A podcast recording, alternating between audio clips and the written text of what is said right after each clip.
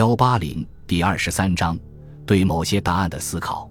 所发生的一切当然自有它发生的道理，但这绝不意味所有其他联合是不可能的。亚历山大·赫尔岑，一八五一年。我认为，归根到底，正是他们所说的我的战略和方法的优柔寡断和缓慢，使得进步势力在社会中发展起来，成为维护和发展民主改革的基础。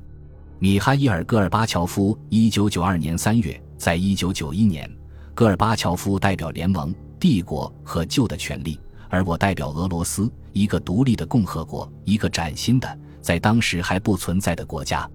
失去帝国形象，苏联就不能存在；如果没有暴力形象，帝国形象也就不能维持。鲍里斯·叶利钦，一九九四年，我们所看到的事件导致了世界上三个深刻的变化，结束了冷战。结束了共产主义制度在苏联的统治，结束了苏联本身。这三个事件在时间和逻辑上密切相关，又有所区别。由列宁所定义的社会主义注定要灭亡，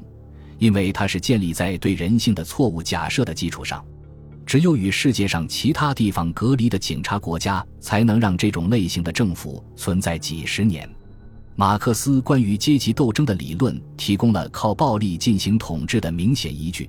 正像他为共产主义政权提供了内部和外部敌人。非共产主义社会或社会成分的存在威胁着苏联的统治制度，因此，只要主要大国不处于苏联的直接控制之下，第二次世界大战后的冷战就是不可避免的。只要苏联不放弃其制度的意识形态核心。阶级斗争观念，冷战就绝不会停止；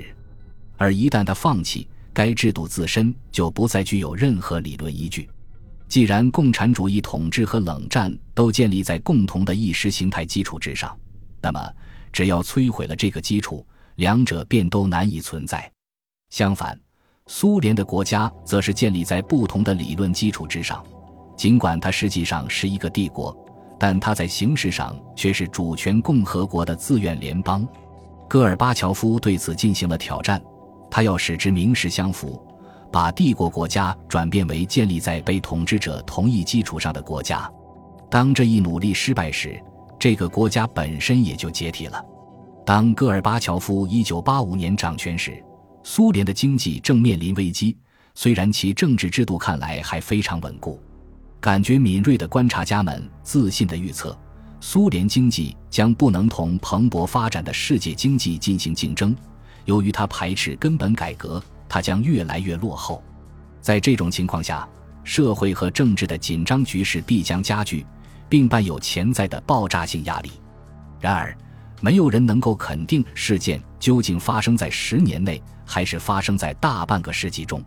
对于那些强权政治体制的国家来说，历史经验并不令人乐观，更不用说那些比苏联的强制手段远为逊色的国家。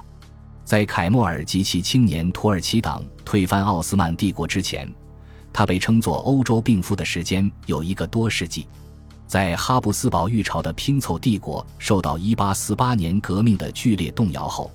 他延续了八十年。在他同匈牙利达成重要妥协，建立了奥匈帝国后，他又延续了五十年。中国的王朝在度过了兴盛期后，一般还要苟延残喘一个多世纪。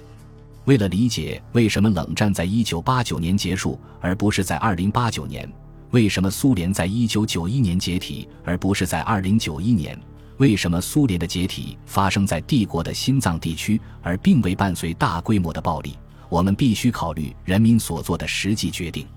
人们做决定的环境受到社会和经济趋势的影响。而与个人感情因素无关，但政治领导人所做的决定却可以规定事件的时机和性质。